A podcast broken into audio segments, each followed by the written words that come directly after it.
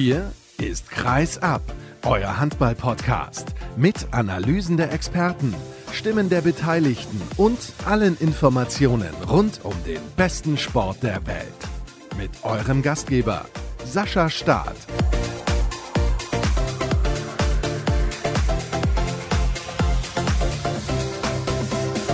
Der nächste Montag steht an, das bedeutet die nächste Sendung von Kreisab. Hallo und herzlich willkommen. Schön, dass ihr auch in dieser Woche eingeschaltet habt. Und ihr habt es ja mitbekommen, am Wochenende stand der Tag des Handballs auf dem Programm und da habe ich mir überlegt, über was können wir hier eigentlich sprechen? Denn so drei Länderspiele, ja, okay, aber es sind nun mal auch Testspiele, deswegen vielleicht nicht so interessant für euch. Und daher habe ich mir überlegt, wir schauen mal in die dritte Liga. Wir schauen auf den VfL Potsdam, wo Bob Hanning mittlerweile mittlerweile der Trainer ist und diese Mannschaft rauscht momentan durch die Staffel A der dritten Liga und gewinnt ihre Spiele sensationell hoch, möchte ich fast schon sagen. Das ist eins unserer Themen. Und dann gibt es wahrscheinlich ein paar O-Töne, das weiß ich noch nicht ganz genau. Ich bin da noch dran, um ein bisschen was zu organisieren rund um den Tag des Handballs und im Interview der Woche begrüße ich zwei Schiedsrichter. Das ist hochinteressant, denn ich bin von einem der beiden nach einem Spiel kontaktiert worden und deswegen solltet ihr euch dieses Gespräch auf gar keinen Fall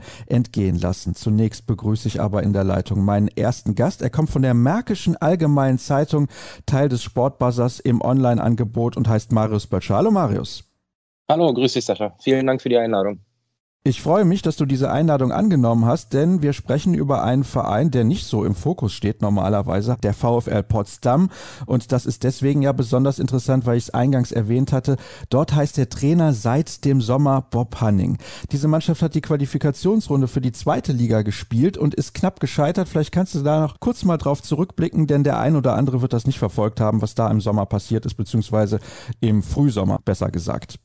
Genau, die dritte Liga wurde ja nach, ich glaube sogar schon nach fünf Spieltagen 2020 abgebrochen. Dann musste man aber schauen, wegen der Aufstiegsregelung mit Blick auf die zweite Liga, ja, wer kann denn hoch? Man hat sich dann für zwei Aufsteiger ausgesprochen und die, die dritten Ligen konnten dann entscheiden, beziehungsweise die Mannschaften der dritten Liga konnten entscheiden, nehmen wir an der Aufstiegsrunde teil oder nicht.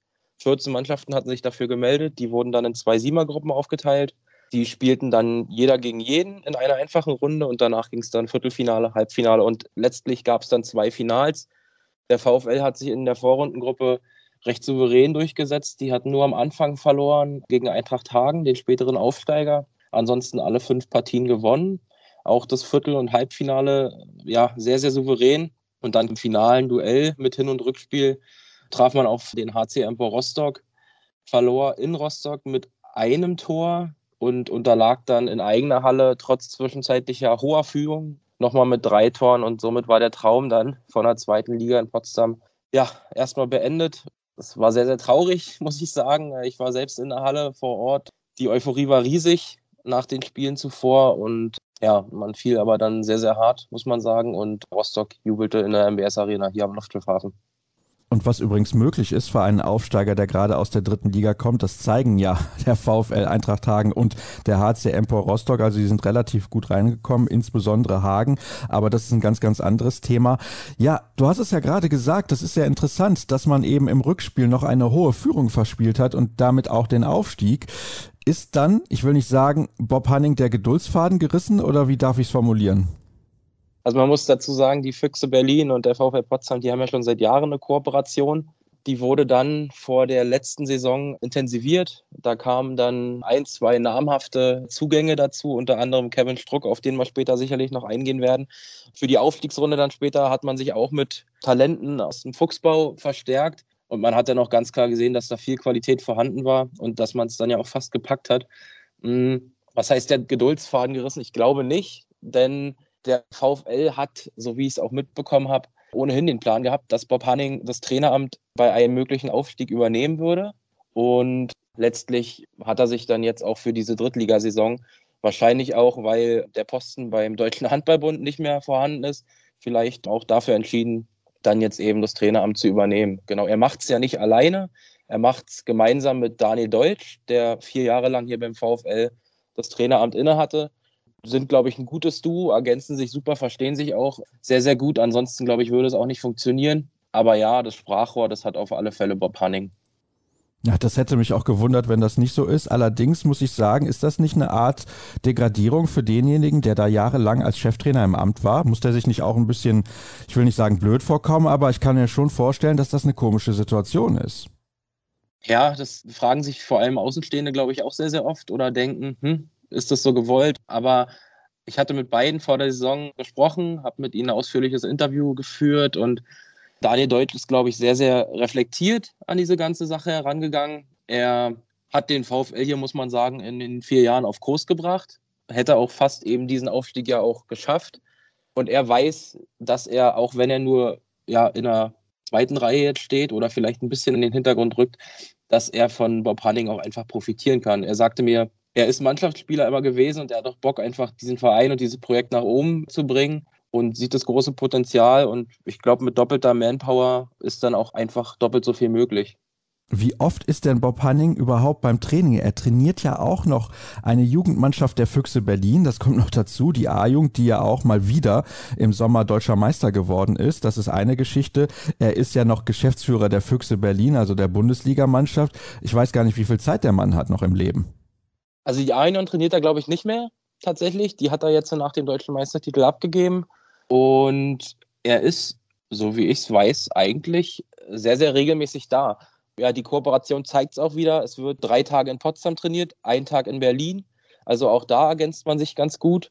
Und nee, also Bob Hanning ist auf alle Fälle auch vor Ort und übernimmt nicht nur am Spieltag das Sprachrohr, sondern ist, ist auch in jegliche Trainingsinhalte mit involviert. Und genau, nee, also er ist auch präsent. Ja, das ist natürlich auch typisch Bob Hanning und wusste ich gar nicht, hatte ich gar nicht so richtig auf dem Schirm, dass er die A-Jugend abgegeben hat, aber das macht natürlich auch Sinn, wenn man dann bei zwei Mannschaften die ganze Zeit mit dabei sein muss, dann ist das irgendwann einfach nicht mehr zu stemmen.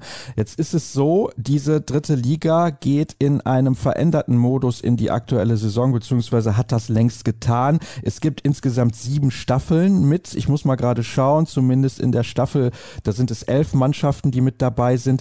Das bedeutet, man muss ja im Prinzip erstmal Hin- und Rückrunde wahrscheinlich spielen gegen diese anderen zehn Mannschaften. Und was passiert dann? Genau, also es gibt diese Vorrunde mit elf Mannschaften. Ich glaube, in anderen Staffeln sind es auch mal zwölf oder mal sogar 13, aber in dem Dreh sieben Staffeln Hin- und Rückrunde, also 20 Spiele in dieser Vorrunde. Die jeweils ersten beiden qualifizieren sich für diese sogenannte Aufstiegsrunde dann wieder. Also der Modus ist ähnlich wie im Vorjahr. Dann gibt es wieder zwei Siemer-Staffeln und im Endeffekt dann Finalspiele. Also das Hauptziel jetzt erstmal ist es, sich für diese Finalrunde zu qualifizieren, für diese Aufstiegsrunde. Und dann geht es vor allem ans Eingemachte, weil tatsächlich, ich glaube, in der Vorrunde wird es schwer, den VfL irgendwie aufzuhalten. Ja, also wenn ich so auf die Tabelle schaue, 14 zu 0 Punkte bedeutet sieben Siege in sieben Spielen, aber vor allem die Tordifferenz ist mehr als beeindruckend, plus 92, bedeutet mehr oder weniger, man fegt über jeden Gegner einfach so hinweg. Ja, es ist tatsächlich aktuell so, dass es noch keinen großen Stolperstein gab.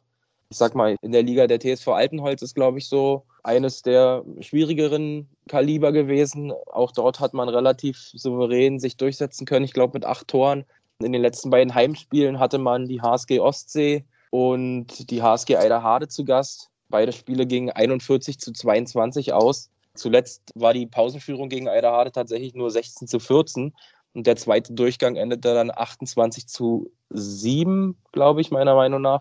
Und das ist, das ist schon Wahnsinn. Also, ähm, nee, 25 zu 8 endete der Durchgang tatsächlich. Da muss ich mich revidieren. Also 25 zu 8 endete der zweite Durchgang. Und das war, das war wirklich Drittliga-Handball vom anderen Stern, muss ich sagen. Und man sieht, dass da das Gefälle doch schon enorm ist.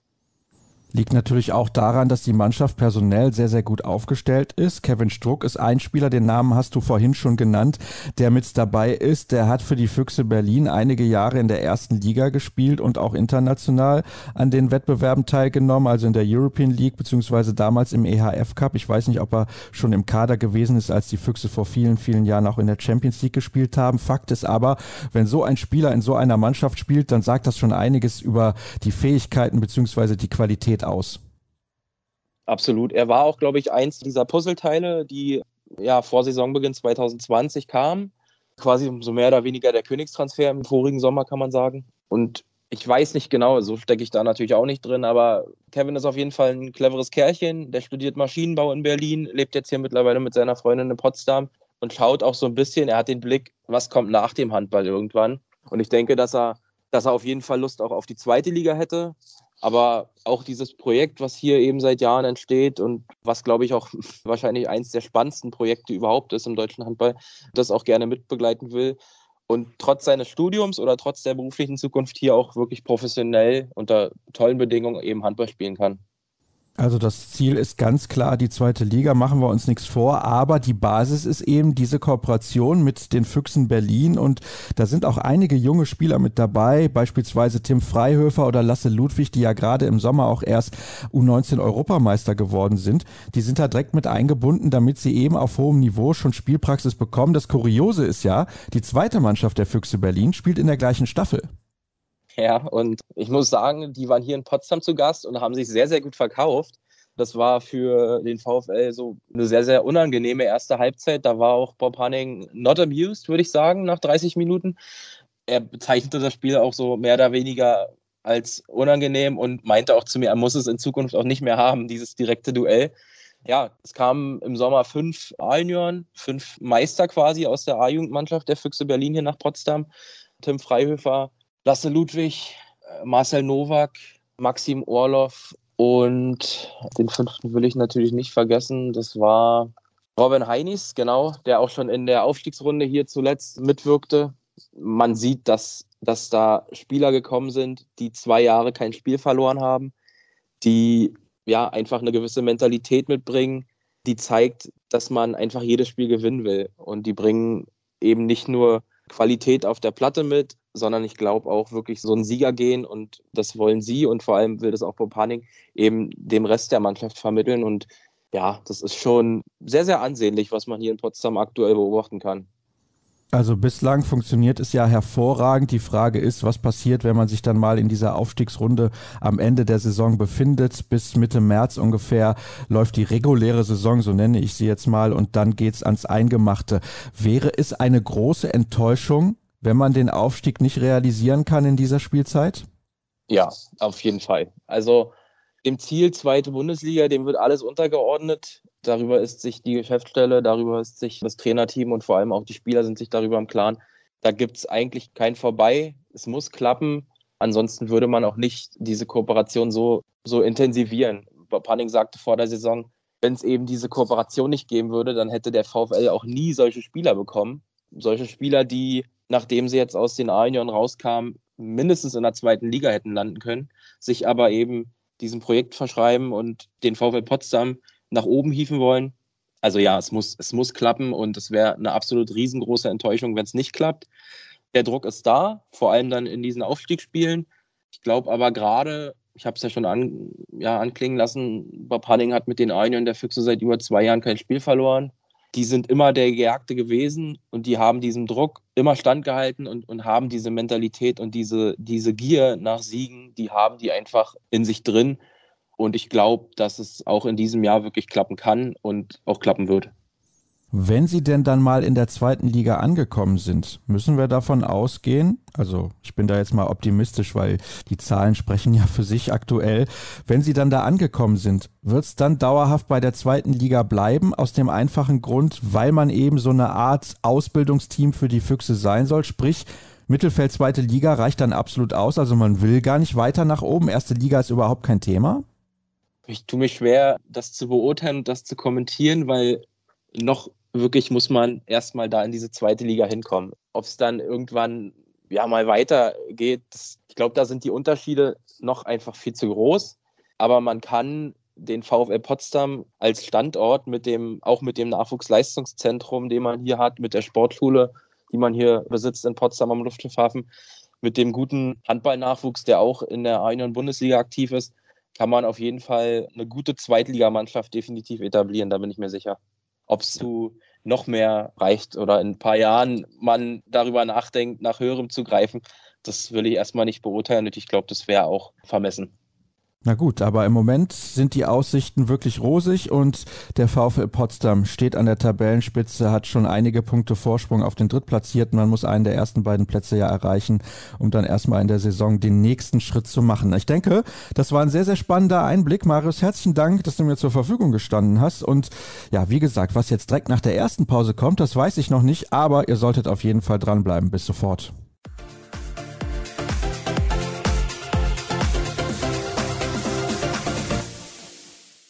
Joel Bierlem, erstmal herzlichen Glückwunsch zum Länderspieldebüt. Wie waren die ersten Tage im Kreis der Nationalmannschaft für dich? Auch hat super Spaß gemacht, muss ich sagen. Wir haben eine super Truppe hier, super homogene Truppe.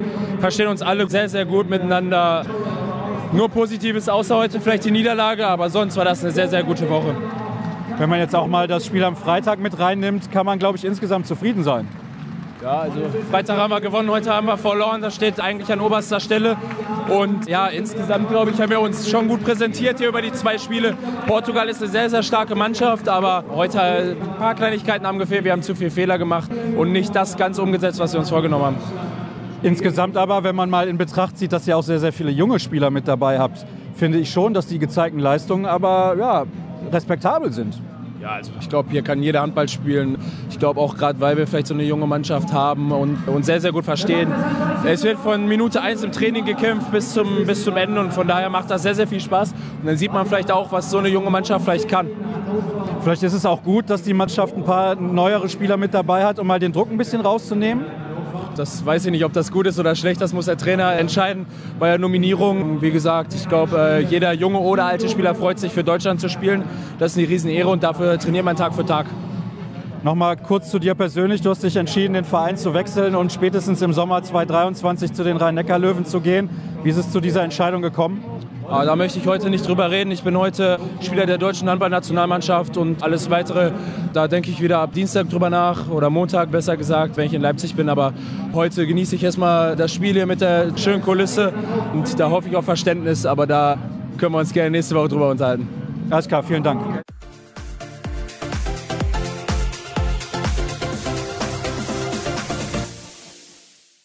Julian Köster, erstmal herzlichen Glückwunsch. Länderspieldebüt gefeiert in dieser Woche. Vielleicht kannst du uns alle noch mal ein bisschen mitnehmen auf deine ganz persönliche Reise, weil das für dich natürlich als Debütant auch sehr speziell war. Ja, absolut. War das eine sehr spezielle Woche und eine sehr spannende Woche für mich. Erste Lehrgangswoche mit der Herren-Nationalmannschaft. Hat unglaublich viel Spaß gemacht. Dann natürlich mit den Highlights zwei Länderspielen. Das erste in Luxemburg, was mein Debüt war, hat unglaublich viel Spaß gemacht. Leider hat es dann heute beim zweiten Spiel dann nicht für den Sieg gereicht, aber ja, geht weiter. Aber unabhängig von den Ergebnissen finde ich, insbesondere mit dieser jungen Truppe, kann man mit dem Gezeigten extrem zufrieden sein. Ich glaube auch, wir hatten eine sehr gute Lehrgangswoche, haben auch jetzt schon in den Spielen richtige Ansätze gezeigt. Natürlich sind wir noch nicht so eingespielt, aber ich glaube, das wird kommen und auf den Ansätzen, die wir gezeigt haben, lässt sich auf jeden Fall aufbauen. Wenn man Junioren-Nationalspieler ist und auch nicht der untalentierteste und zum Elitekader gehört und so weiter und so fort, dann kann man vielleicht auch mal damit rechnen, dass man eingeladen wird. Dennoch muss man natürlich sagen, aktuell bist du Zweitligaspieler. Du hast noch nie ein Spiel in der ersten Liga absolviert. Wie ordnest du das Ganze für dich persönlich ein? Ich habe mich riesig über diese Einladung gefreut. Es ist einfach eine riesige Ehre, dabei sein zu dürfen. Und ja, war einfach Freude pur, als ich die Einladung bekommen habe. Wie bist du, auch wenn diese Veranstaltung ja offiziell noch gar nicht zu Ende ist, mit dem Bundestrainer eigentlich verblieben? Wir haben jetzt noch gar nicht direkt nach dem Spiel sprechen können. Aber ich glaube, da finden wir gleich noch ein bisschen die Zeit, da noch einmal drüber zu sprechen. Eine Frage habe ich dann zum Abschluss noch zu deiner Vereinsmannschaft im VfL Gummersbach. Es läuft sehr gut, bis auf eine knappe Niederlage auswärts in Rostock. Da kann man sehr optimistisch in die nächsten Wochen blicken, nehme ich mal schwer an. Ich glaube, die Liga ist so ausgeglichen, da muss man von Spiel zu Spiel schauen, auch wenn das jetzt eine typische Floskel ist. Aber wir haben jetzt mit Hamm und danach Hagen zwei wirklich schwere Auswärtsspiele vor der Brust. Und ja, bis jetzt war der Saisonstart gut, aber davon können wir uns leider noch nichts kaufen. Das haben wir in der letzten Saison leider bitter erfahren müssen und deswegen arbeiten wir uns jetzt von Spiel zu Spiel und versuchen möglichst viele Punkte zu sammeln. Dafür viel Erfolg. Dankeschön. Dankeschön.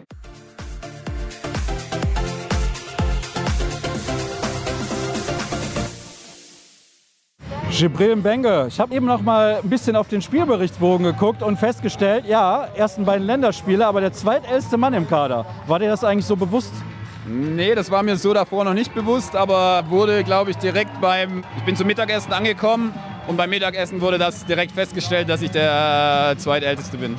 Hat sich trotzdem irgendwie, ich will nicht sagen surreal angefühlt, das glaube ich ein bisschen überspitzt formuliert, aber insgesamt hat es ja jetzt auch ein bisschen gedauert, trotz der vielen Champions League-Einsätze mit dem FC Porto, bis du dann endlich mal nominiert wurdest. Ja, es hat ein bisschen gedauert, aber das verstehe ich, weil die Bundesliga ist einfach so eine starke Liga und da spielen so viele starke Spieler und gerade auf der Position gibt es unfassbar viele gute Linkshänder. Und natürlich gehört auch ein bisschen Glück auch für meine Seite, ein bisschen Pech für jemand anders dazu, um so eine Chance zu bekommen. Und ja, ich bin einfach dankbar dafür. Ich habe gerade schon mit Joel Bierlehm und Julian Köster gesprochen, zwei sehr, sehr jungen Spielern, die gesagt haben, die Trainingswoche war sehr, sehr gut. Sie sind sehr optimistisch auch, was die Zukunft angeht. Wie hast du das jetzt wahrgenommen als ein Spieler, der ja auch internationale Erfahrung hat im Vergleich zu den beiden?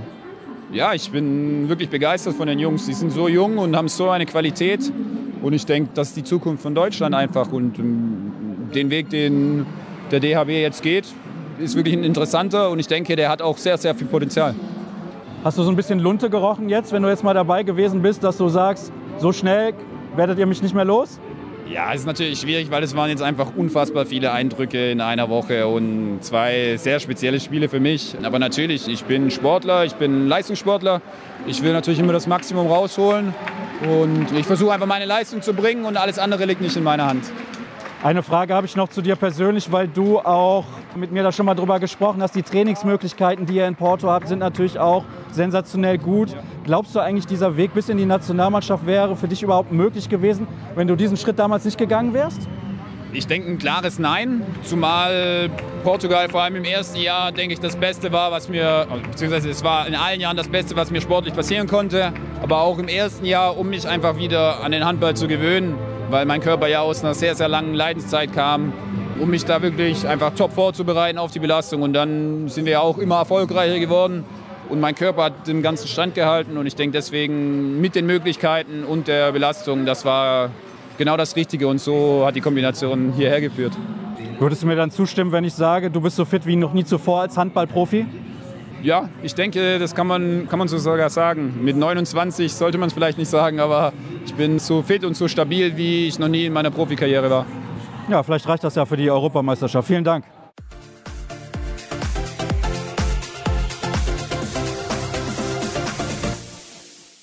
Es ist, glaube ich, ein ganz besonderes Interview der Woche, wobei da fällt mir ein, ich soll Werbung machen. Meine Hörer haben mich angeschrieben, ich solle doch Werbung machen. Man kann nämlich, wenn man auf kreisab.de geht, also auf die verkappte Internetseite, so nenne ich es jetzt mal, ist eigentlich ein Blog, relativ billige Variante von mir. Ich bin dazu faul, mehr Geld für auszugeben, aber ist ein gutes Stichwort Geld. Da kann man, wenn man auf diese Beiträge geht, die gibt's dann immer montags und einmal mittwochs zum Interview der Woche, ein bisschen Inhaltsangabe und den Link zur Sendung. Da gibt's auch einen Link zu Patreon, da kann man spenden. Also wer spenden möchte, zum Beispiel ein Euro im Monat als Abo oder fünf oder zehn, der kann das gerne machen und das nutze ich natürlich beispielsweise, um die Domainkosten zu bezahlen, die Gebühren für Soundcloud oder Podigy, wo ich den Podcast immer hochlade. Das kostet alles zusammen nur 50 Euro im Monat, aber es sind immerhin 50 Euro und ja, da habe ich nichts dagegen, wenn ihr euch daran beteiligt. Das mache ich jetzt am Anfang des Interviews, damit die Leute es noch hören. Das denken wahrscheinlich auch gerade meine beiden Gäste. Ist clever, einigermaßen, hoffe ich zumindest, dass die Leute dann jetzt auch noch zuhören, nicht schon längst abgeschaltet haben. Denn es wird ein, glaube ich, fantastisches Interview der Woche mit Julian Fettke. Ist das so richtig ausgesprochen? Ja, das passt. Fantastisch. Und Nils Wienrich. Ist auch richtig ausgesprochen. Ist einfacher, genau richtig. Ja, sehr gut. Fantastisch. Ihr seid zwei Schiedsrichter. Erkläre mir mal bitte, Julian, denn du hast mich via Instagram kontaktiert. Seid ihr Anschlusskader oder wie das auch immer heißt? Das ist für mich ein bisschen unübersichtlich. Welchen Status habt ihr gerade denn? Ihr seid in der Männerbundesliga unterwegs, in der zweiten Männerbundesliga und bei den Frauen in der ersten Liga. Vielleicht kannst du das mal kurz darlegen. Genau, wir sind im Elite-Anschlusskader des Deutschen Handballbundes. Und das ist quasi ein Kader vor dem Elite-Kader. Das ist der höchste Kader, den es bei uns in Deutschland gibt. Und ja, wie du es gerade schon zusammengefasst hast, wir sind primär natürlich in der zweiten Bundesliga der Männer im Einsatz, haben jetzt auch schon die ersten Spiele in der Bundesliga Männer gehabt und natürlich auch Frauenbundesliga, aber auch zweite Frauenbundesliga oder dritte Liga. Und ja, das ist quasi der letzte Schritt vor dem Elitekader und da wird man quasi noch etwas rangeführt und hat so nach und nach dann Einsätze in den höchsten Ligen. Und ja, wir haben auch eine besondere Betreuung in diesem Elite-Anschlusskader. Das sind ja wenige Spanne. Wir sind vier Stück, die in diesem Kader sind. Oder sind es fünf? Ich weiß es nicht genau. Vier bis fünf. Und da haben wir uns beispielsweise heute auch dann getroffen und haben in diesem Kader dann nochmal jetzt die jetzige Saison ausgewertet und so, jeder hatte so eine Art, ja, der eine hatte Progression, der eine hatte sieben Meter und hat dann dazu ein paar Szenen rausgesucht und wir haben das dann halt intern diskutiert und so ein paar Schwerpunkte dann auch festgelegt, dass man dann halt gegebenenfalls dann den nächsten Schritt schafft, um dann einen Kader höher zu kommen in den Elite-Kader. Und in dem muss man dann auch sein, um international zu pfeifen? Das hängt gar nicht so davon ab. Es gibt da beispielsweise ein Young Referee Programm, wo wir drin waren oder auch noch sind. Und das ist dann ein Jugendprogramm, wo man dann verschiedene Maßnahmen absolviert, um dann gegebenenfalls dann auch international aktiv sein zu können. Ja, aber wenn man jetzt die Gespanne anguckt, die international für den Deutschen Handballbund im Einsatz sind, die sind alle im Elitekader. Ihr seid beide noch relativ jung. Julian, du bist 27, Nils, du bist 25 Jahre alt. Also ja, das ist noch gar nicht so lange, dass ihr auch zusammenpfeift. Erst acht Jahre. Dafür habt ihr das schon relativ weit gebracht, denn ich denke, auch als Schiedsrichter hat man Ziele.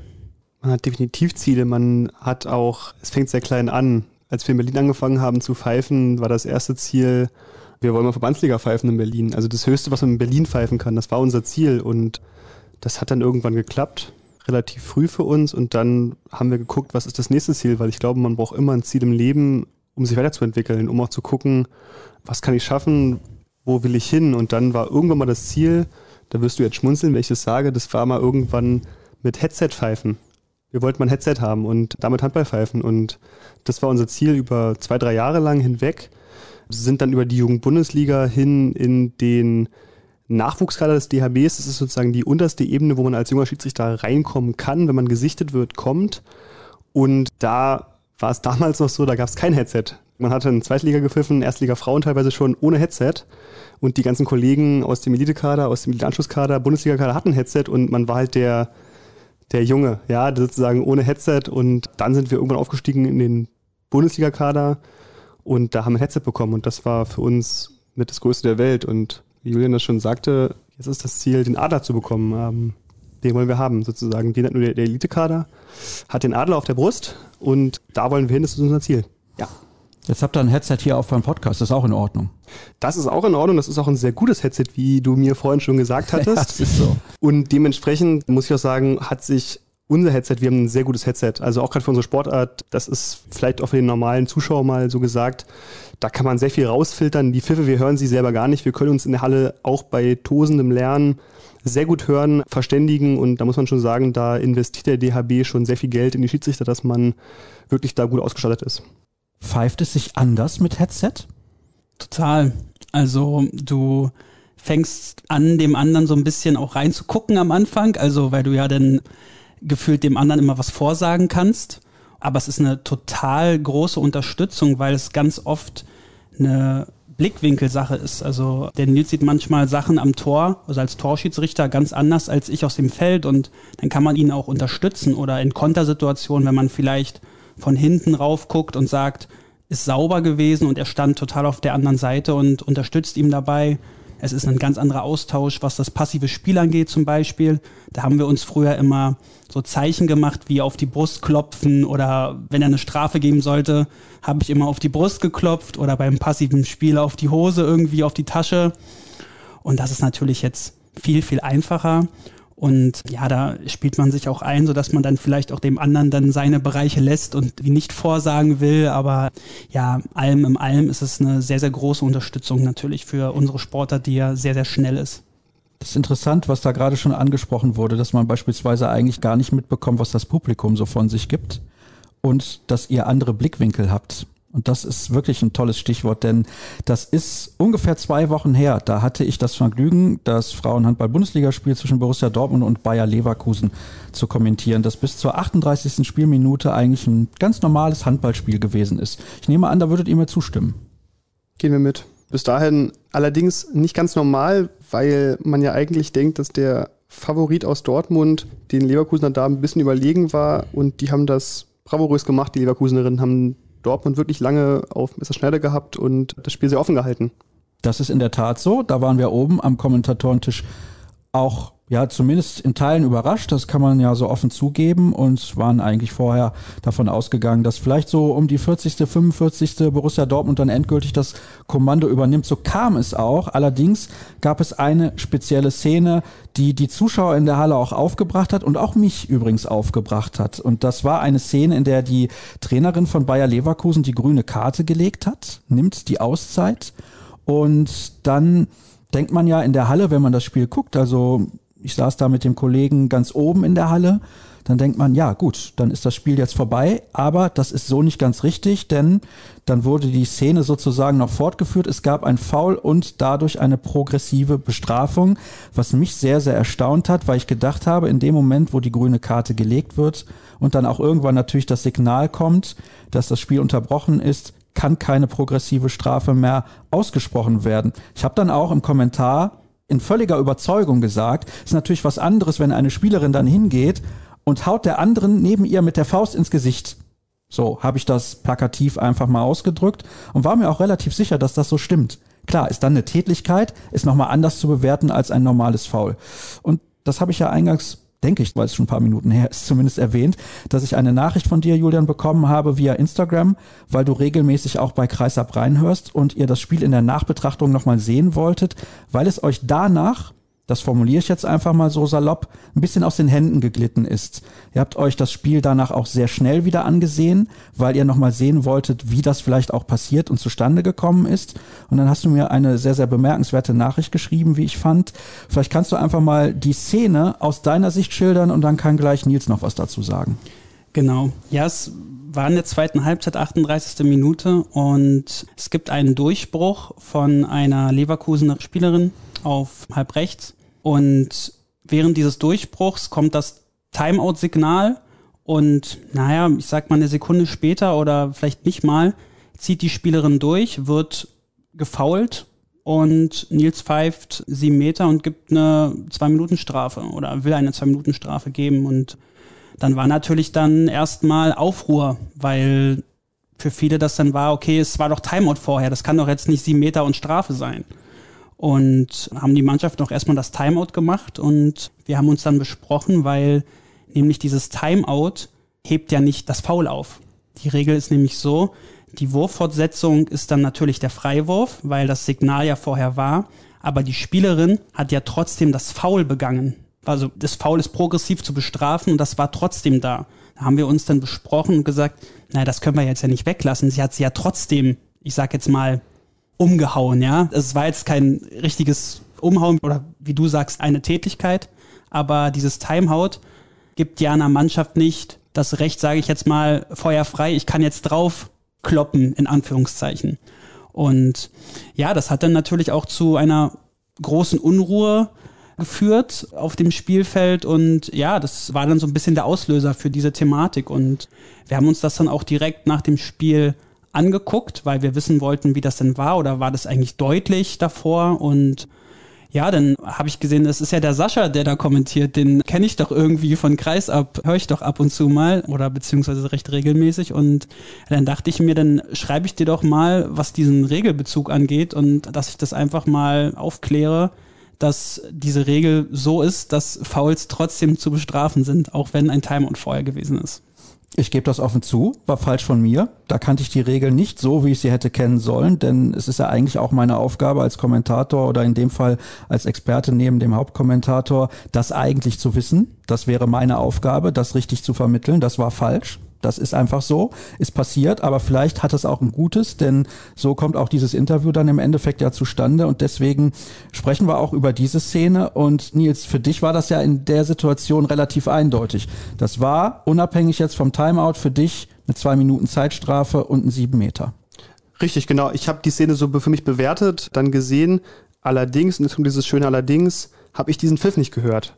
Das mag vielleicht daran liegen aus meinem Standpunkt in der Halle. Das mag sein, ich habe mein Headset, da hatten wir vorhin schon drüber gesprochen, im rechten Ohr. Vielleicht auch, ich habe nur auf einem Ohr was gehört, habe das Timeout nicht ganz gehört. Und dann ist mir völlig klar, dass sozusagen, wenn alle in der Halle, im Stream hörst du es ja auch, das Timeout, dieses Timeout hören und danach kommt erst der Pfiff verzögert mit der Strafe, dass dann alle sagen, okay, was macht der in der Ecke da hinten? Wieso hat er gerade gepennt? Jetzt mal so gesagt. Deswegen, das kann ich verstehen. Es war in dem Fall von mir schlecht gelöst, dass es zu spät kam. Es war aber auch einfach dann unglücklich. Es war sehr unglücklich in dem Moment, genau richtig. Und da muss man halt gucken, deswegen gucken wir so ein Spiel auch gerne direkt danach nach, um zu gucken, was können wir daraus besser machen, was ziehen wir für uns für Lehren daraus, um das nächste Mal besser zu machen in der Szene, für uns auch. Weil das Schlimme ist nämlich, wenn du den Fehler nochmal machst. Du darfst dir ja als Schiedsrichter keine Fehler verbieten. Nur so wirst du ja auch besser. Und wenn das jetzt im nächsten Spiel nochmal passieren würde, dann haben wir einen Grund nochmal darüber zu sprechen. Aber so ist es so, dass man einfach auch dadurch wieder ein Stück weit besser wird und einfach guckt, okay, was mache ich beim nächsten Mal vielleicht anders, damit es nicht zu dieser Situation kommt. Wir haben über Technik gesprochen. Euer Ziel war, mit Headsets zu arbeiten. Es gibt teilweise in internationalen Wettbewerben auch den Videobeweis, um manche Szenen zu klären. Nicht alle, aber manche Szenen kann man dadurch klären. Es gibt in internationalen Wettbewerben, bei Turnieren ist es so, gibt es einen Buzzer. Da geht der Trainer hin oder die Trainerin geht dahin, haut auf den Buzzer und in dem Moment ist klar, Auszeit. Wäre das auch sinnvoll für nationale Wettbewerbe, wenn wir jetzt über so eine Szene sprechen, wo du gesagt hast, ich habe es nicht gehört und dadurch wäre das ausgeschlossen? Ich glaube, da müssen wir diese Szene aus zwei Blickwinkeln sehen. Das eine ist, wie bringen wir die Sportart Handball voran? Das wäre vielleicht durch so eine eindeutigen Sachen für Zuschauer, für die Medien, für Spieler, für Trainer, alles drumherum auf jeden Fall gegeben. Wenn wir sagen, wir wollen Handball vermarkten, wir wollen, dass Menschen Handball verstehen und das für Menschen Handball einfach ist und nicht schwer teilweise durch durch so eine Szene, die wir dann hatten sozusagen und dann ist ganz große Verwirrung in der Halle. Und da müssen wir halt sagen, okay, dafür wären solche Systeme wie der Buzzer oder vielleicht auch wir reden über vielleicht irgendwann Shotclocks reden wir, wir reden über, wie man Spiel schneller machen kann, wir reden über den Anwurf, der aus einem Anwurfkreis passieren kann. Das sind alles Themen, die die Internationale Handballföderation auch bespricht. Das ist das eine. Die andere Sache ist die Praktikabilität in der Halle.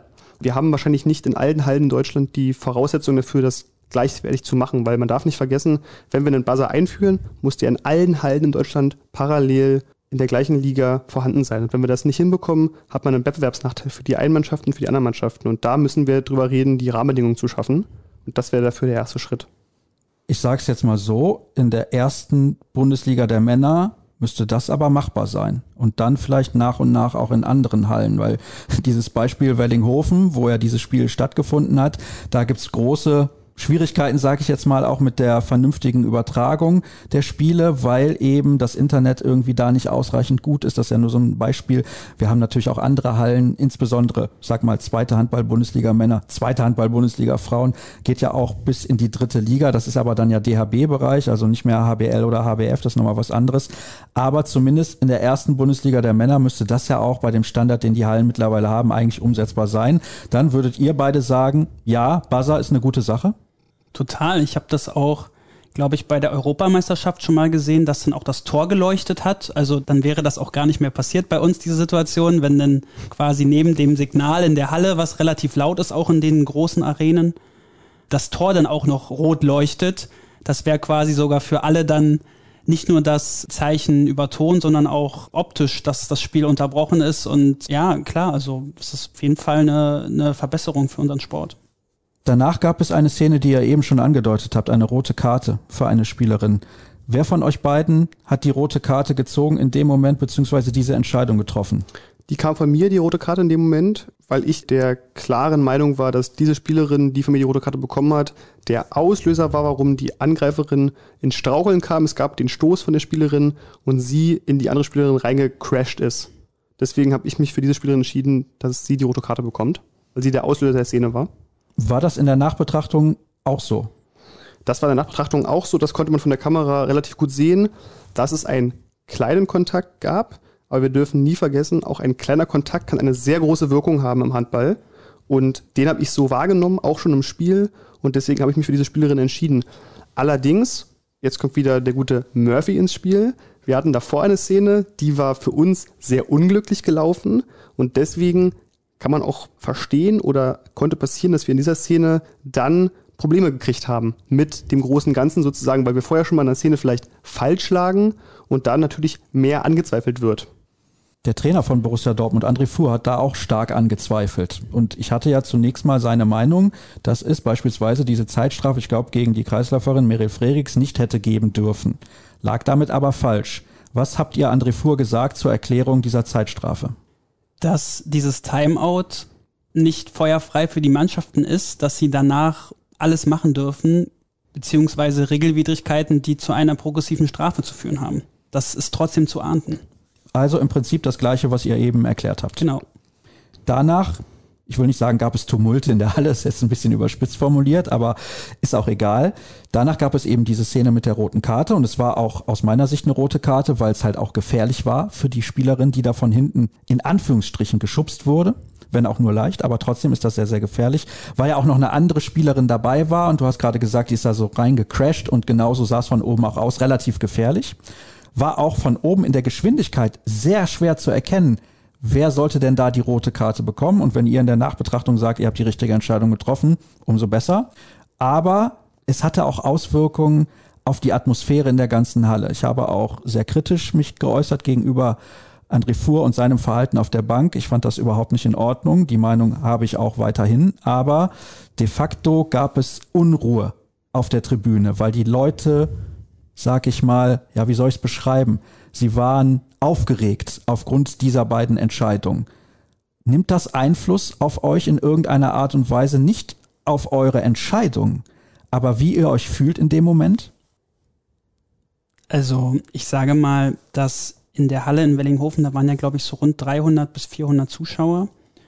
Da hört man vielleicht noch mal den ein oder anderen Kommentar, denn eher, weil es nicht so viele sind. Das hört sich vielleicht jetzt ein bisschen komisch an, aber wenn du 4.000, 5.000 Leute in der Halle hast, dann hast du meistens nur ein dumpfes, ein dumpfes Grölen oder Pfeifen, aber du hörst keine persönlichen Kommentare, die meistens oder mit denen ist es schwieriger umzugehen als mit dieser großen Lautstärke.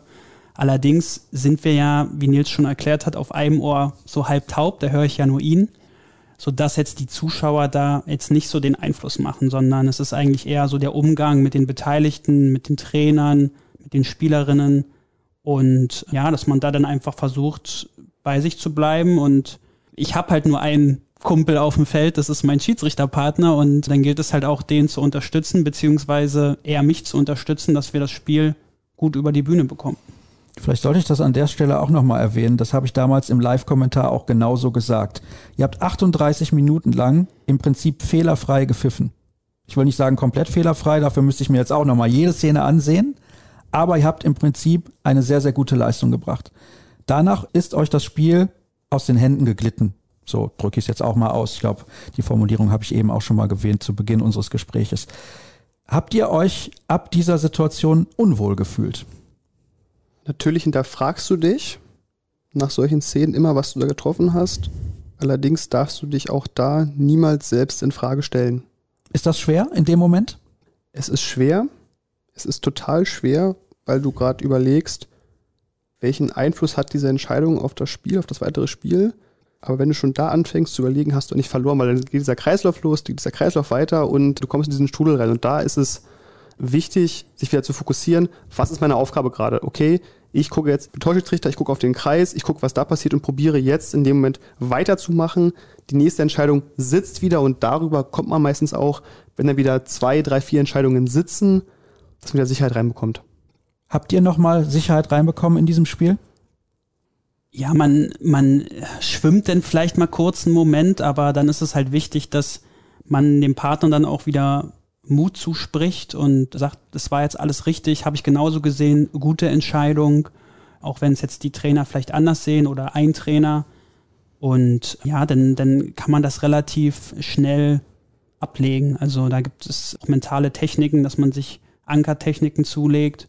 Der DHB arbeitet da auch mit Mentaltrainern, die wir schon auf dem Lehrgang hatten, die einem da so Kniffe rangeben und dass man dann einfach wieder da ist, weil es bringt ja nichts, da jetzt irgendwie dran rumzuhadern, wenn jetzt mal so eine Entscheidung gewesen ist. Zu dem Zeitpunkt wussten wir ja nicht mal, ob sie falsch oder richtig ist. Das ist ja, das ist ja das Interessante. Meistens ist es ja auch so, dass der Zuschauer am Fernseher alles schon gesehen hat und wir sind quasi die einzigen, die die Szene noch nicht nochmal irgendwie wieder gezeigt bekommen haben.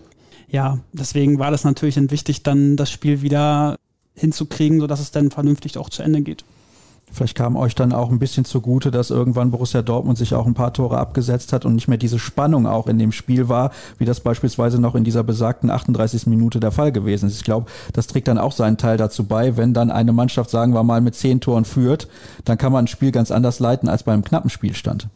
Das ist richtig, wobei man nie vergessen darf, wir sind dafür da, dass das Spiel fair über die Bühne geht. Dass auch sozusagen, wenn das Spiel vielleicht deutlich wird, die Mannschaft, die deutlich zurückliegt, nicht das Gefühl bekommt, dass sie jetzt benachteiligt wird, einen Pfiff mal nicht bekommt, sondern dass man sozusagen wirklich am Ende pari pari rausgeht, das sagen kann, dass beide Mannschaften am Ende nach dem Spiel zu uns kommen können und sagen, okay, ich habe mich heute nicht benachteiligt gefühlt, auch wenn ich deutlich verloren und deutlich gewonnen habe. Das ist das große Ziel eigentlich am Ende. Genau, es ist quasi das Ziel, dass man die Fehlentscheidungen auf beiden Seiten, ich sag mal, gleich verteilt, beziehungsweise eine Mannschaft sagen kann, okay, die haben heute das Stürmerfoul so interpretiert oder die Progression war vielleicht ein bisschen, bisschen lasch oder ein bisschen härter, aber es war auf beiden Seiten gleich. Das ist unser Ziel, dass niemand sagen kann, okay, da haben sie, sage ich jetzt mal, die Schritte immer gepfiffen und da nicht. Oder Fouls bestraft oder eben nicht, sondern dass man sagen kann, okay, das war heute auf beiden Seiten eine faire Leistung, es wurde niemand benachteiligt und darum geht es eigentlich. Ich frage mich tatsächlich, hilft euch so ein Gespräch wie jetzt gerade? Ich finde es total interessant, in den Austausch zu gehen, weil das ist ja genau das, was wir eigentlich wollen in unserem Sport. Und ähm, ich habe ja auch das letzte Interview von Kai Wandschneider und Jamal Naji gehört wo der Kai Wandschneider auch über diesen Austausch gesprochen hat. Und ich finde es auch total interessant, mal unseren Sport oder unser Schiedsrichterwesen auch mal von, von extern betrachtet zu sehen. Wie wirken Schiedsrichter auf, auf Journalisten, auf, auf, auf Trainer, auf Spieler? Und da können wir von euch eine ganze Menge lernen und ihr natürlich auch das ein oder andere von uns mitnehmen, wie jetzt zum Beispiel diese Regelsituation. Ja? Eigentlich Dafür reicht die Zeit wahrscheinlich oft nicht aus. Müsste man alle Kommentatoren in Handball Deutschland vor der Saison irgendwann mal zusammenholen, einen Tag mit Schiedsrichtern in einen Raum sperren, in Anführungsstrichen, und dann mal aufzeigen, das und das und das. Da muss man aufpassen, wie man das bewertet. Es gibt natürlich auch Situationen, ja, die kommen zwar selten vor, aber da kennt man die Regel dann nicht. Ich kann mich erinnern, ich habe mich auch just an dem Tag nochmal rückversichert vor dem WM-Viertelfinale Ägypten gegen Dänemark das erste WM-Spiel seit 1997, glaube ich, das in eine Verlängerung gegangen ist, in eine zweifache Verlängerung und dann noch ins sieben Meter werfen, weil ich wissen wollte, wie viele Verlängerungen gibt es. Da muss man nämlich auch aufpassen, bei der EHF gibt es nur eine und bei der IHF gibt es zwei. Aber wie hätte ich da gestanden, wenn ich mich nicht vorher erkundigt hätte? Und ausgerechnet dann ist es tatsächlich auch passiert. Aber das ist ja nur eine Kleinigkeit. Regeln sind sowieso sehr, sehr schwer zu interpretieren, insbesondere bei den Klassikern. Stürmerfaul und natürlich, was neu ist seit einiger Zeit auch, die Bestrafung der Spieler, die von außen noch versuchen, irgendwie die Situation zu retten, sehr, sehr schwierig. Schritte auch, ist es der dreieinhalbste Schritt, abgestanden von außen, auch sehr schwierig. Aber der Klassiker ist nach wie vor das Stürmerfoul. Was macht die Bewertung des Stürmerfouls so unendlich schwer? Und gibt es Möglichkeiten aus eurer Sicht, das in den nächsten Jahren leichter zu machen für die Schiedsrichter? Aber ich glaube, wenn ihr euch eine Sache aussuchen könntet, wo ihr immer richtig liegt, ist es sehr wahrscheinlich das Stürmerfoul. Ich glaube, wenn wir es uns ganz leicht machen müssten, dann würden wir Handball Volleyball umbenennen und einen kontaktlosen Sport betreiben, weil wir dürfen immer nicht vergessen, Handball ist ein Kontaktsport. Und da gibt es Szenen Mann gegen Mann und da gibt es einen Stürmerfoul, da gibt es aber genauso gut eine Zeitschau wegen Runterreißen oder wegen dem Stoßen. Um zu deinem ersten Teil deiner Frage zu kommen, wie man sich es einfach machen könnte oder machen kann, ist, dass man weiß, da kommt es gleich zum Duell 1 gegen 1 oder da prallt gleich Angriff auf Abwehr und man hat schon den Blickwinkel davor, da drauf. Und man sieht sozusagen, steht die Abwehr, läuft sie rein, springt sie hoch, was macht der Angreifer, um da den Blick drauf zu haben. Und wenn du das hast, hast du die optimale Voraussetzung, das zu bewerten. Das ist verdammt schwer, kann ich mir vorstellen, denn das Spiel ist in den letzten zehn Jahren so athletisch geworden, die Spieler sind immer schneller, weil sie immer fitter sind und immer besser trainiert schon. Stürmerfoul, ich sag's gerne nochmal, ist für mich die Situation im Handball, wo man sich auch am meisten drüber aufregt, und zwar alle Beteiligten. Das ist total richtig, Sascha. Und mir hat mal ein Trainer in der Bundesliga gesagt, als ich zu ihm hingegangen bin und gesagt habe, das war jetzt 100% Stürmerfoul. Dann sagt er zu mir, 100% gibt's in unserer Sportart nicht. Und damit hat er recht. Weil was ist schon 100%? Irgendwie steht der Spieler ja immer noch nicht ganz, also ist in der Bewegung und hat dazu geschoben, steht da wirklich, wer war zuerst da? Und deswegen ist es halt auch total wichtig, was Nils gesagt hat, dass man so früh wie möglich den Blick auf die Situation hat und schaut, wie entsteht sie. Und nicht erst dann hinschaut, wenn es kracht, sage ich jetzt mal, weil dann ist es meistens zu spät bei allem. Entweder bei einer progressiven Strafe oder auch beim Stürmerfoul. Und da geht es auch wieder dann darum, was du vorhin gesagt hast, Julia, mit dem die Linie im Spiel zu haben, sozusagen, wann pfeift man Schimmerfaul auf der einen Seite und wann auf der anderen Seite, dass man das auch wieder sozusagen gleiche Szenen gleich bewertet und nicht sozusagen sagt, da steht er, da pfeife ich's, da steht er auch, aber da pfeife ich's nicht. Dann sind wir bei diesem Punkt, wo die Mannschaften sagen, okay, hier pfeifen sie es so, da pfeifen sie es so, das wollen wir nicht. Wir wollen am Ende sozusagen gleiche Szenen, ähnliche Szenen, ähnlich und gleich bewerten. Wie seid ihr aus diesem Spiel Dortmund gegen Leverkusen rausgegangen direkt nach der Partie? Mit einem sehr schlechten Gefühl? Was war los bei euch in der Kabine? Man fragt sich erstmal, was war der Auslöser, weil das Spiel lief ja in der ersten Halbzeit beziehungsweise bis zu dem Zeitpunkt ziemlich gut. Also, und da stellt man sich dann die Frage, okay, was war denn jetzt der Auslöser oder warum ist es so gelaufen und was hätte man vielleicht anders machen können? Und ja, dann geht man noch in den Austausch mit den Beteiligten, hat halt die ein oder andere Rückfrage, da kam man auch die Rückfrage, was war denn da, warum gab es denn jetzt bei dieser Timeout-Szene die progressive Strafe und dann haben wir das nochmal erklärt und dann haben die Mannschaften das auch verstanden und meinten, oh ja, stimmt, jetzt wo du das sagst, macht es Sinn. Und ja, wir haben dann im Hotel dann halt schnell das Spiel uns angeguckt, weil wir einfach auch wissen wollten, wie es denn jetzt wirklich war. Wie war denn die Szene? Wie waren denn die Szenen? Also auch die rote Karte dann und sodass man dann schnell selber das aufarbeitet und dann sagt, okay, so ist es, das nehmen wir jetzt mit und dann geht es dann halt auch meistens schon relativ schnell mit dem nächsten Spiel weiter. Deswegen darf man das jetzt auch nicht so lange mit sich rumtragen. Ist wahrscheinlich ähnlich wie bei den Mannschaften. Es war so, dass ich ja, das sage ich jetzt glaube ich zum, weiß ich nicht wievielten Mal, dass ich mich in dem Live-Kommentar auch sehr darüber echauffiert habe, wie sich André Fuhr verhalten hat, weil ich auch immer denke, die Trainer, egal ob er jetzt persönlich oder auch andere, dass sie Vorbild sind für die Spieler und Spielerinnen, die direkt daneben sitzen. Und dass ich sowieso den Eindruck habe in den letzten Jahren, dass die teilweise, ich will nicht sagen überemotional sind, weil Emotionen zum Sport auf jeden Fall dazugehören. Das ist sehr, sehr wichtig, dass wir uns da nicht völlig einschränken in unserer Sportart. Denn der Handball ist eine sehr emotionale Sportart, was sicher auch daher kommt, dass er eben eine Kontaktsportart ist, wie du es eben gesagt hast, Nils. Aber im Endeffekt ist das auch etwas, was natürlich zur Unruhe in der Halle beiträgt. Wie kann man das vielleicht noch besser in den Griff bekommen? Ist das eine Frage einfach nur der Kommunikation, auch vielleicht von mehr Treffen, persönlichen Treffen vor der Saison? Kann man das so vielleicht auch angehen? Das kann man so angehen. Ich glaube erstmal, über allem steht der Respekt und der Respekt von beiden Seiten, dass ich den Trainer respektiere, dass er mich respektiert. Und ich finde, ich habe mal so einen schönen Spruch gehört, Respekt ist nicht verhandelbar.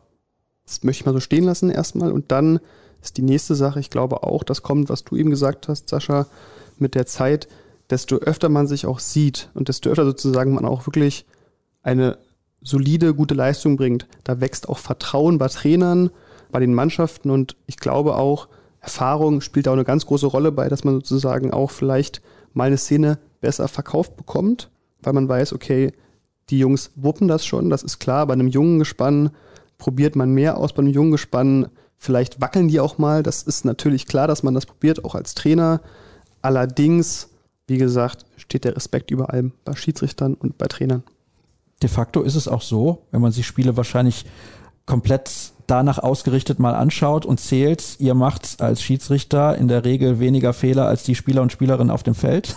Das ist ja meistens so, weil sonst würden die Spiele gefühlt alle 0 zu 0 ausgehen, aber das ist ja definitiv nicht der Fall. Ich habe ja auch in dem Interview mit Kai Wandschneider und Jamal Naji gesagt, dass ich aktuell nicht überzeugt bin vom Niveau der Schiedsrichter in Deutschland. Zu der Meinung stehe ich auch. Aber was auch ganz, ganz wichtig und entscheidend ist, ihr seid, das habe ich ja zu Beginn auch gesagt, 25 und 27 Jahre alt. Wir haben gerade auch eine starke Veränderung, finde ich, in der Schiedsrichterei im deutschen Handball, weil einige etablierte Paare, beispielsweise Geipel Helbig, die wirklich fantastische Schiedsrichter gewesen sind über viele, viele Jahre, nicht mehr mit dabei sind und viele junge nachkommen. Was glaubt ihr, wie würde André Fuhr jetzt in dem konkreten Beispiel in zehn Jahren auf euch reagieren, wenn ihr die exakt gleiche Entscheidung treffen würdet? Also du meinst den gleichen Fehler nochmal machen oder die Szene quasi nochmal mit so einem Timeout, das dann man danach bestraft? Ja, genau. Wir haben mit ihm jetzt über die Szene jetzt noch nicht gesprochen, aber ich würde mal tatsächlich davon ausgehen, dass er vielleicht anders reagieren würde, weil wir einfach schon seit zehn Jahren dabei sind und man sich über dann einen gewissen Zeitraum auch auf diesem Niveau gehalten hat. Dazu muss es natürlich auch erstmal kommen. Aber ja, man weiß ein Stück weit, was man bekommt. Also ich habe den Schiedsrichter und weiß, okay, können heute ein solides Spiel über die Bühne bringen. Mit denen kann ich mich austauschen, mit denen kann man auch mal sprechen. Die zücken nicht sofort die gelbe Karte, wenn ich einmal was sage oder ja, und deswegen schafft sowas natürlich dann, wie Nils schon sagt, auch Vertrauen. Ist das vielleicht ein Vorteil eurer Generation, weil eure Generation als extrem kommunikativ gilt eigentlich? Das ist auch wieder typenabhängig, sage ich, glaube ich. Das ist nicht ein Generationenvorteil, Nachteil, das ist ein, das ist ein, das ist ein Typenvorteil, Nachteil. Ich glaube, es gibt Menschen, Schiedsrichter, die sind kommunikativer als andere.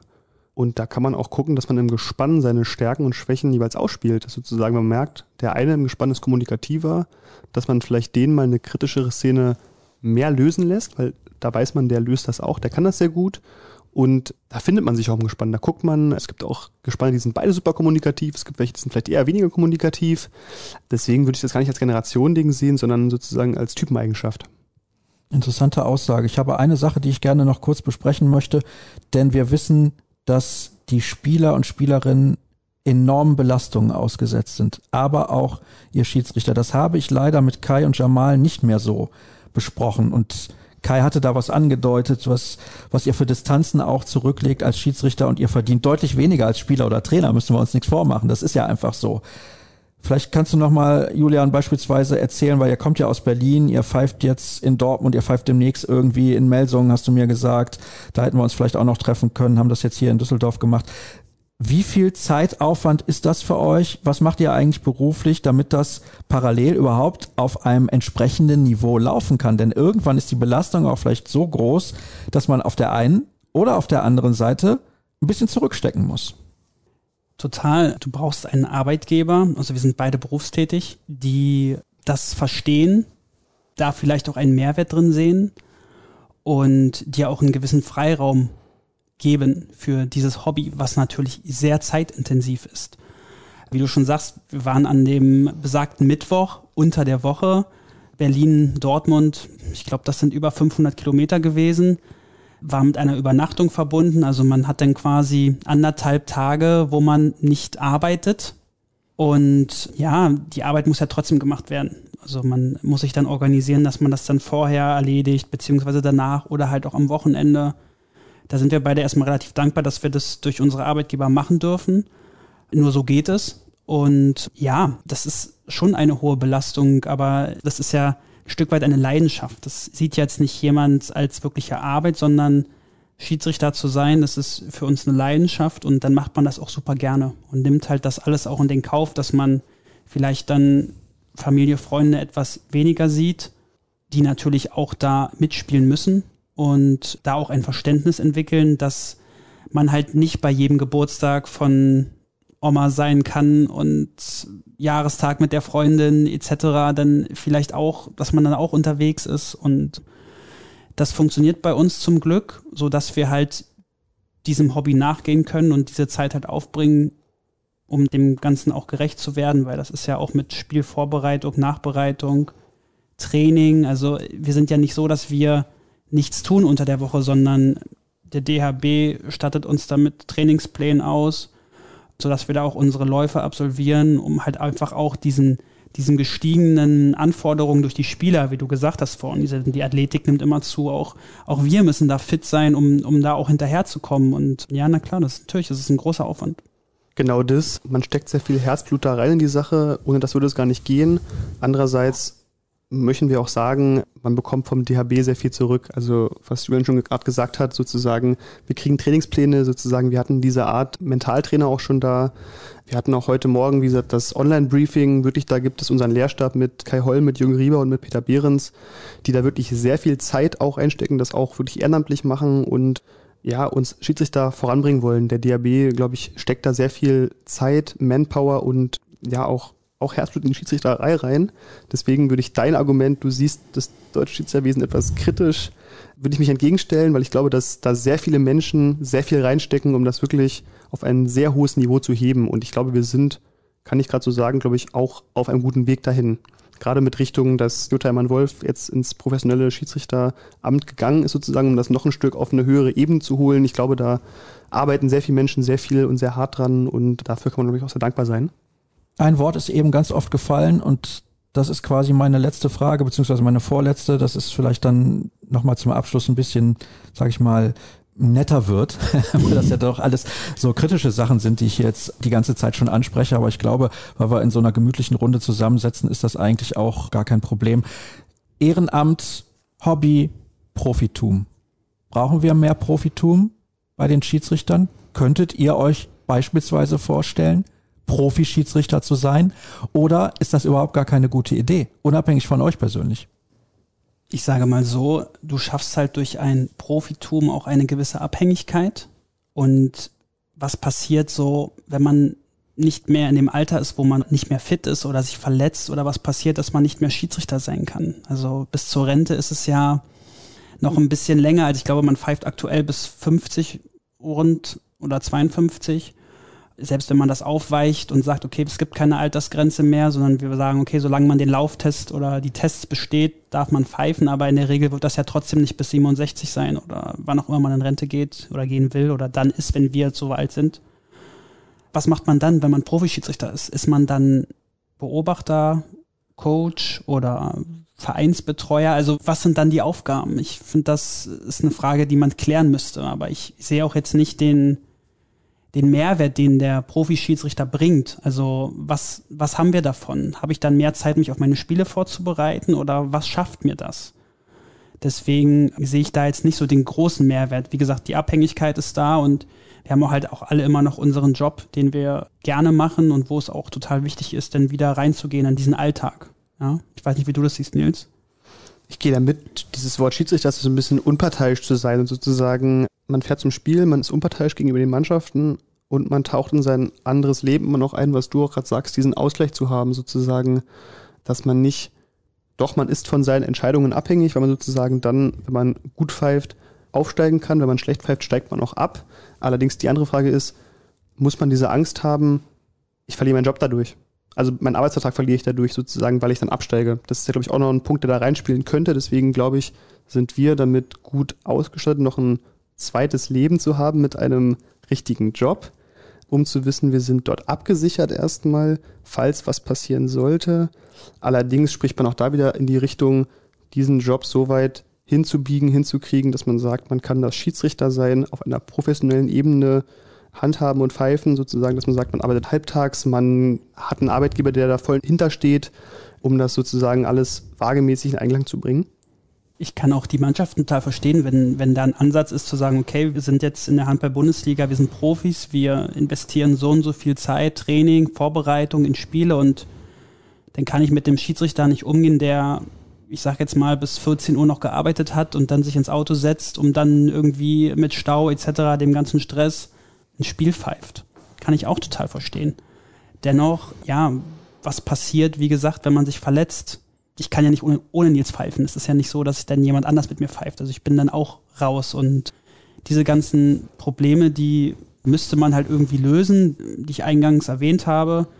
Ja, und deswegen Strukturen schaffen, ich sag jetzt mal, vielleicht mit dem Arbeitgeber am, am Spieltag nicht arbeiten oder gegebenenfalls nur, nur kurz früher anreisen, vielleicht vorher, wir haben ja die Möglichkeit, vorher ins Tageshotel zu gehen, dass man dann nochmal eine Stunde sich hinlegt, um dann in die Halle zu gehen. Das ist ja alles gegeben.